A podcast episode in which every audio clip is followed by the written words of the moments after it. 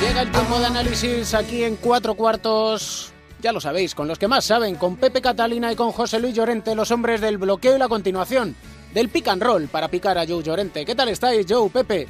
Oye, no seas cabrón, ¿eh? Empieza el programa bien y no tocando aquí las narices aquí al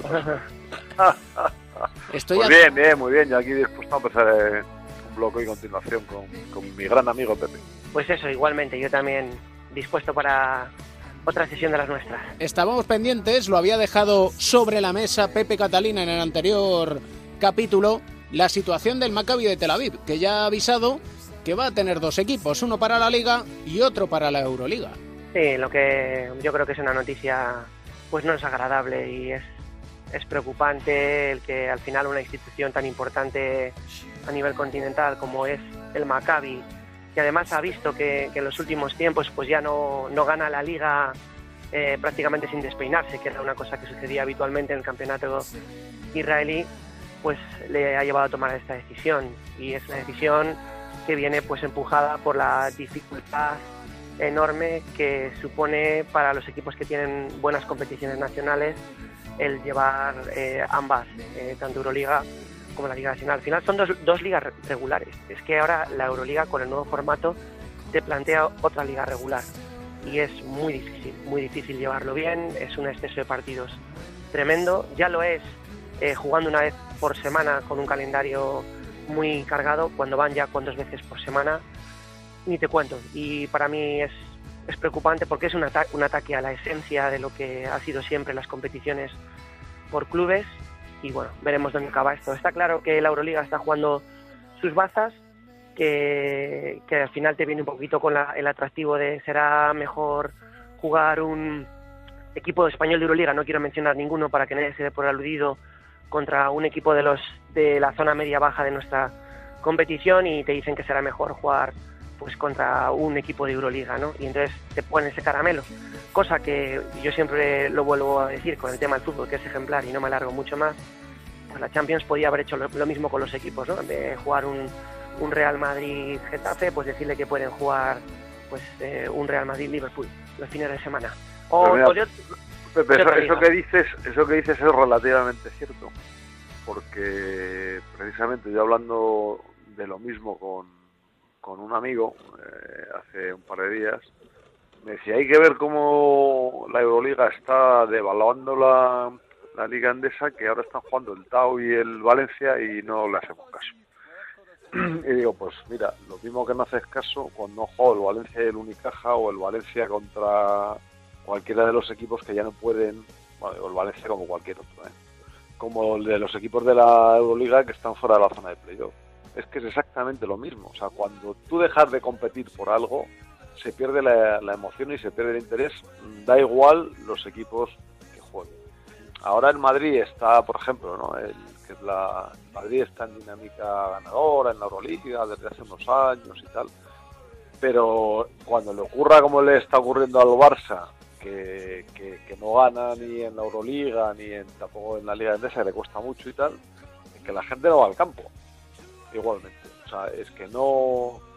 Yo no creo tanto que sean eh, cuestión de que se juegue la Euroliga, tal. Bueno, ahora estamos en un momento que la Euroliga es muy atractiva, en la Liga regular y no sé qué. Esta- Estas cosas hay que mirarse a largo plazo y hay que aprender de lo que ha pasado.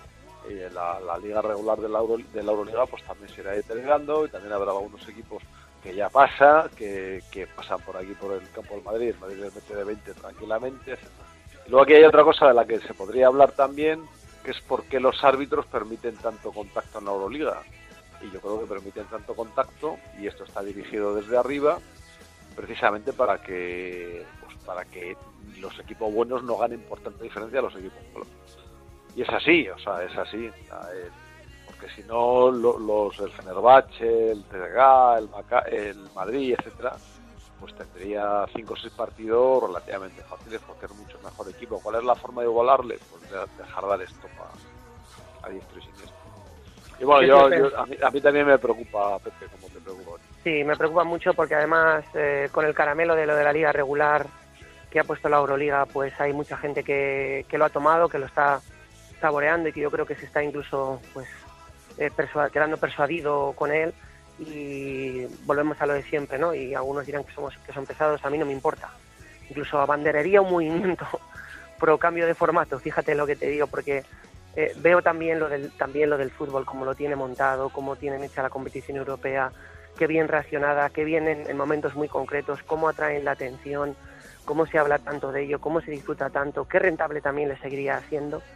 Que, que cuando veo esta sobresaturación del baloncesto, donde como yo he dicho muchas veces, nosotros en Europa no estamos preparados para esa saturación y donde necesitamos asimilar el antes y el después, pues es eh, imposible, Es, que es imposible prestar atención. O sea, por ejemplo, en Estados Unidos existen, se juegan este tipo de competiciones, eh, muchos partidos, tal, bueno, la NBA, pues, por ejemplo, la Liga de Fútbol juega muy poco.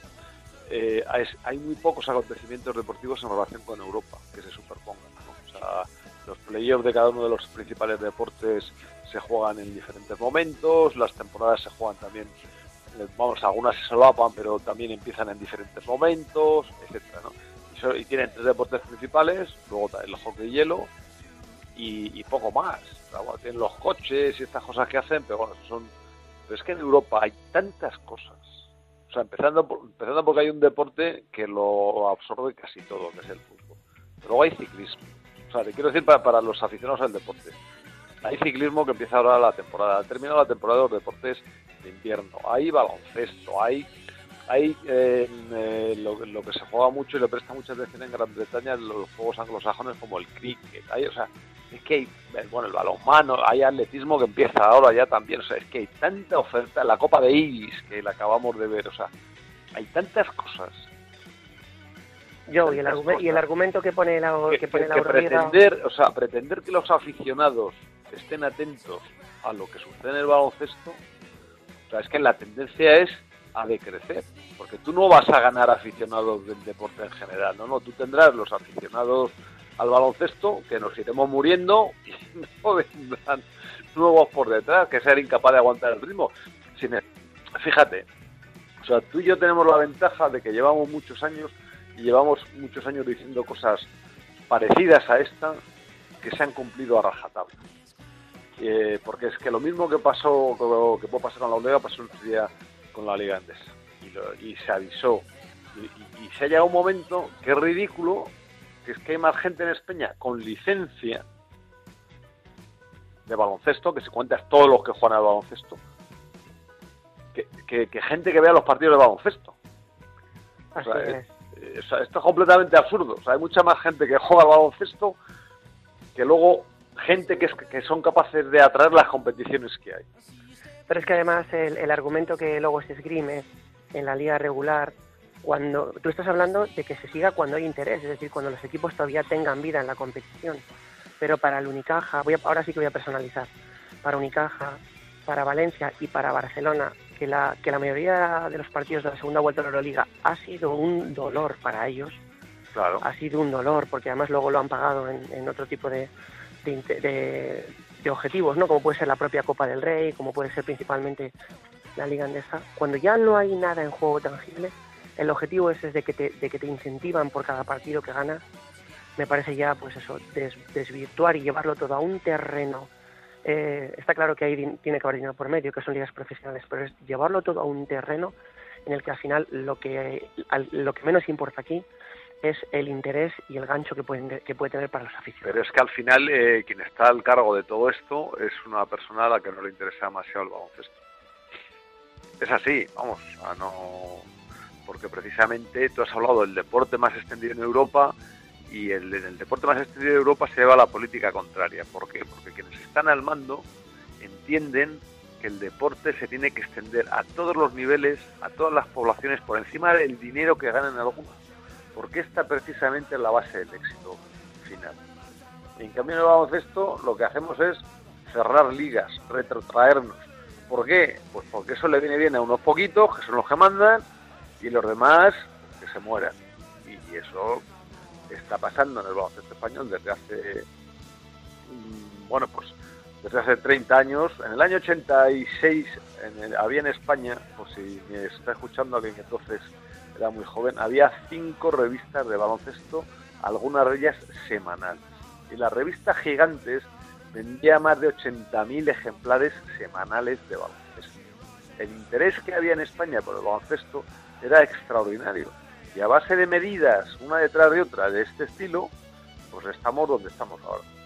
Y al final no hay más ciego que el que no quiere ver. Y no se dan cuenta que de esta manera ganan aquellos a los que no les interesa el baloncesto, ganan menos dinero de lo que podrían ganar si hicieran las cosas de otra manera. Pero aquí estaremos dando, dando guerra, que para eso, que para eso estamos, porque si no, no nos lo pasaríamos bien. Eh, eliminatorias, cuartos de final de la Euroliga, muy rápido porque se nos va a ir el cuarto, pero veamos, Panathinaikos Real Madrid, ¿por dónde pasa?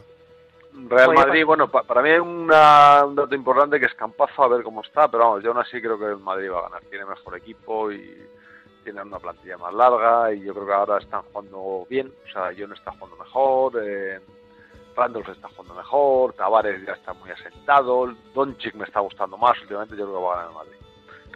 Yo también pienso que el Real Madrid va a ganar esta eliminatoria a pesar de tener el factor cancha en contra, por un poco eh, ese estilo de juego que tiene el Real Madrid y porque hasta ahora, y las estadísticas también es cierto están para romperlas, pues Pablo Lazo ha demostrado en su experiencia personal en el banquillo con Xavi Pascual que ha sido capaz de ganar en la partida. Y el Fenerbahce Basconia. Yo creo, y aquí ya lo esto me adelanto a vosotros, que si hay algún equipo capaz de dar guerra y eliminar al Fenerbahce, ese es el Basconia de Pedro Martínez. Yo, creo que no. ¿No? Yo creo que no. Vaya por Dios. No, yo creo que no, porque el Fenerbahce, desgraciadamente, yo creo que el Vasconia va a dar guerra, pero que va a ganar el Fenerbahce. Ojalá gane el Vasconia, ¿no? Pero bueno, el tiene muy buen equipo, es una cancha muy difícil allí, Obradovic maneja muy bien todo y, Turquía sigue siendo Turquía en la Euroliga. A, a, un partido o a un ida y vuelta podría considerar que el Vasconia, una eliminatoria que tiene poco que perder y mucho que ganar, tendría una oportunidad para poder clasificarse pienso igual, va a dar guerra, pero va a clasificar Fenerbahce. Veremos a ver, y de las otras dos, ¿cómo lo veis? El pues CSK, CSK Olympiacos. Sí, ¿no? CSK Olympiacos. Sí, yo es que creo que, fíjate, eh, y con esto termino, que hoy nos hemos alargado quizá bastante con la cuestión. Al final eh, hemos generado una competición para que si echáis una estadística a las eh, ediciones que se han disputado en los últimos 10 años son CSK, eh, Olympiacos, Real Madrid, Fenerbahce, un día puede ser Panathinaikos, otra vez es Maccabi, un día se coló Cuban, eh, otra vez el Barcelona, pero vamos, que eh, al final encima es para que sea una cosa totalmente repetitiva.